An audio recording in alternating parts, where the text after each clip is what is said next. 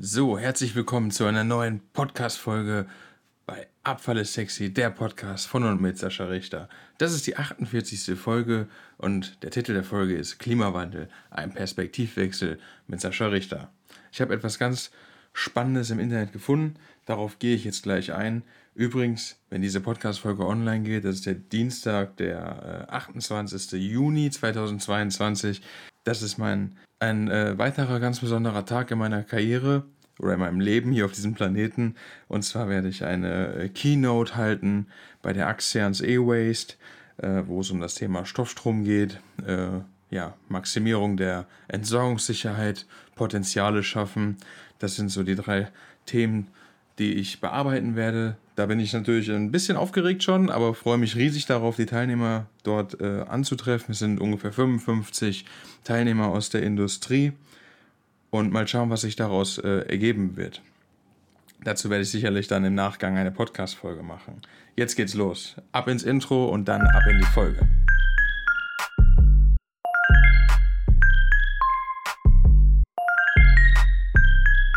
Stell dir das mal bitte kurz vor, es ist aktuell ja schön Sommer und äh, es geht jetzt los in, äh, in die Freibäder und jetzt in diesem Fall ganz besonders Richtung ja, See.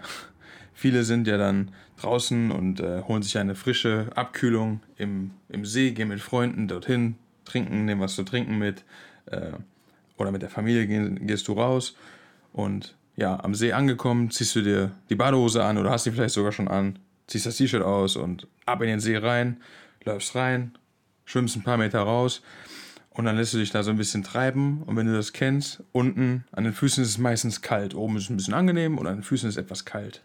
Das äh, kennen wir vielleicht noch aus der Schule. Das ist halt die dichte Anomalie des Wassers. Und der eine oder andere hat sich vielleicht schon mal gedacht, boah, jetzt mal so einen Mixer reinhalten und das durchrühren, dann wäre das echt überall angenehm und eine schöne Erfrischung dass das keine gute Idee ist, äh, leuchtet fast von alleine ein, weil das ja, Ökosystem im Leben, äh, im See dadurch ganz schön stark durcheinandergewirbelt werden würde. Ähnlich ist es bei schweren Unwettern oder Tornados. Ähm, jetzt denkst du, ja, Tornados, das ist eher so in Amerika, aber wenn ich äh, ein paar Wochen zurückdenke, da war in Paderborn ein Tornado direkt vor Ort, wo einige Schäden natürlich bei entstanden sind. Aber du siehst, es kommt auch immer weiter näher nach Deutschland. Und das hängt natürlich ein Stück weit mit dem Klimawandel zusammen, kann man sich denken. Und das Drama wird im Prinzip immer auf vertrockneten Boden oder Bäume gelegt und äh, die Seen, die bleiben dabei unbeachtet. Äh, das Ganze habe ich äh, nicht nur im Kopf, sondern äh, am Ende habe ich einen äh, Internetbericht gelesen, wo ich den, den Link sehr gerne äh, in den Shownotes reinpacken werde. In den nationalen Klimaverhandlungen ist das Thema äh, der Temperaturen in den Seen nicht zu finden bis jetzt. Äh, es geht eher um das Thema äh, Wasser in den Meeren, also die Wasserqualität, äh, Sterben von Korallenriffen. Ähm, das sind Themen, die diskutiert werden. Aber, und das ist eine interessante Zahl, 1 Grad Erderwärmung bedeutet 0,9 Grad Celsius im See äh, Erhöhung. Und in dem See, äh, in dem Bericht ging es um einen Müggelsee. Und dort werden schon seit vielen Jahren äh, wissenschaftliche Aufnahmen gemacht. Also jede Stunde wird da eine Sonde abgelassen mit einem Senkblei, äh, die quasi, ähm, also diese Sonde zischt den See herunter und erfasst äh, mit diesen Sensoren verschiedene Parameter, die da ermittelt werden über Jahre hinweg. Die Parameter sind Sauerstoffgehalt, Temperatur, Menge des Chlorophylls und Phosphor. Ähm, und das ist eine Anlage, neben vielen weiteren auf der ganzen Welt verteilt, diese die wissenschaftliche Messstationen quasi widerspiegeln. Eine Botschaft in diesem Bericht war, Klimawandel findet nicht in Zukunft statt, sondern jetzt. Ich hatte es ja auch schon mal erwähnt, das Thema ist, dass die meisten Menschen das noch so weit weg sehen, aber wir müssen uns jetzt damit beschäftigen. Jetzt. Nicht morgen, sondern jetzt. Und weiter ging es darum, dass seit 1978 äh, die Messungen stattgefunden haben und alle zehn Jahre erwärmt sich der See um 0,6 Grad. Der Deutsche Wetterdienst hat mal geschrieben, dass äh, im Jahresmittel seit 1881, da sieht man, wie lange die Daten schon vorhanden liegen, äh, sich das um 1,6 Grad äh, erwärmt in Deutschland. Das ist stärker als der weltweite Durchschnitt. Im weltweiten Durchschnitt liegen wir ungefähr bei 1 Grad. Das Thema ist, wenn Wasser warm wird, bindet es weniger Sauerstoff. Also kaltes Wasser bindet mehr Sauerstoff als warmes Wasser. Und die unteren Schichten haben heute 16% weniger O2, also äh, Sauerstoff, als in den 70er Jahren. Das Problem ist bei der ganzen Geschichte, die, die Fische in den, Le äh, in den, also die Lebewesen in den Seen, können ja nicht einfach umziehen und sich einen Karton packen und äh, ich gehe jetzt woanders hin, sondern die sind darauf hingewiesen, dass du Zuflüsse zum Beispiel hast. Aber diese Zuflüsse, um eine mögliche, einen möglichen Umzug zu gewährleisten, die trocknen immer weiter aus. Und es gibt ja das, äh, das Ziel von den ganzen Staaten, 1,5 Grad Klimawandel bzw. hilfsweise 2 Grad, um unser Leben auf diesem Planeten zu erhalten. Für Seen allerdings haben, hat der UN-Gipfel oder haben die Staaten kein Ziel erarbeitet. Was da ganz deutlich bei hervorkommt, ist, wir Menschen leben zwar nicht im Wasser, deswegen beschäftigen wir uns vielleicht auch nicht ganz so stark damit, ähm, aber das Wasser ist halt unser Lebenselixier.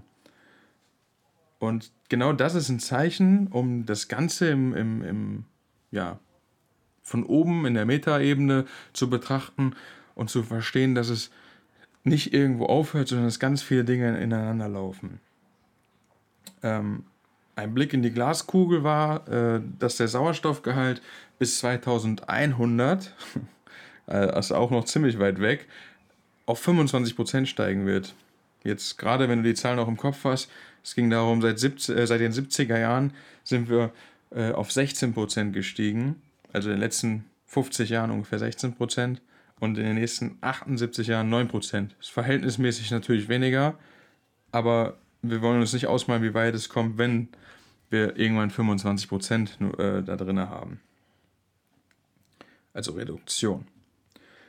Der weitere Punkt ist, dass Wasserspiegel, dass der Wasserspiegel bedeutend ist für, äh, für auch den CO2-Ausstoß. Weil wenn der Wasserspiegel sinkt und wir mehr freien Seegrund haben, ohne Wasser, werden Bakterien freigesetzt, also verendete Lebewesen, Fische zum Beispiel, Verrottung von Plankton und was da alles so äh, dann quasi offen ist, wird quasi biologisch verarbeitet, was logisch ist. Aber dann kommen wir weg von einer CO2-Senke, die die Seen und Wasseroberflächen hier bieten, durch die Temperaturreduktion, hin zu einer CO2-Produktion. Das muss man sich mal auf der Zunge zergehen lassen. In dem Bericht ging es noch um ein paar andere Themen, die habe ich hier nochmal für mich markiert. Also äh, wir können an der Temperatur und an der Physik im See können wir ja nichts ändern. Ähm, in den Bericht ging es darum, um Seen in der Klimakrise zu entlasten, ich zitiere jetzt gerade, müssen wir Nährstoffe aus dem System nehmen. Wie geht das? Ähm, Düngung verringern, weil natürlich durch die Katast ähm, Naturkatastrophen, durch die Überschwemmung und so, kommt immer mehr in den See hinein. Ähm, es ging auch darum, Massentierhaltung abzubauen, wo wieder Kom äh, Konsum, Konsum, Konsum mit reinspielt, also was wir persönlich, also du und ich, in der Hand haben. Weil klar, Massentierhaltung sorgt dafür, dass äh, sehr viel ja, Fäkalien da sind, also Kot produziert wird und dieser als nitrathaltiger äh, Dünger oder andere nennen es auch Gülle auf äh, den Äckern landet, landet was ein, eine Lösung ist, die aktuell genutzt wird. Aber wie wir sehen, landet das auch im See und das wiederum sorgt dafür, was wir gerade schon geschildert haben. Ebenfalls ging es um düngerintensive äh, Maisanbau, der oftmals einfach nur für Biogasanlagen genutzt wird, äh, die wiederum letztendlich gefördert sind. Also ein, äh, ein Thema, was man separat mal behandeln müsste und vielleicht auch hinterleuchten muss, weil es gibt natürlich da äh, auch viele Wahrheiten. Und ich will ja gar nicht bewerten, sondern einfach mal ein paar Themen aufzeigen und das für dich ein bisschen mundgerecht servieren. Fakt ist, Gewässer müssen in die ökonomische Betrachtung mit einbezogen werden. Wasser ist schließlich das kostbarste Gut, was wir haben. Und damit entlasse ich dich in den äh, Feierabend oder in den Ta Start in den Tag, wann auch immer du diese Podcast-Folge hier hörst. Freue mich, wenn du das teilst, falls du jemanden kennst, den das interessieren sollte. Und das sind wir alle, alle Menschen auf dieser Welt. Zumindest aktuell im deutschsprachigen Raum, die das hier hören können und verstehen können. Wenn vielleicht sogar jemand dabei ist, der dann denkt, oh krass, Biogasanlage habe ich, äh, ich habe Maisanbau, lass uns auch mal darüber reden, würde mich interessieren und die Hörer sicherlich auch, was man da so zusammen machen kann, äh, wie das Konstrukt überhaupt funktioniert. Das sind Dinge, die mir jetzt gerade noch so eingefallen sind. Jetzt bis zur nächsten Folge, dein Sascha Richter.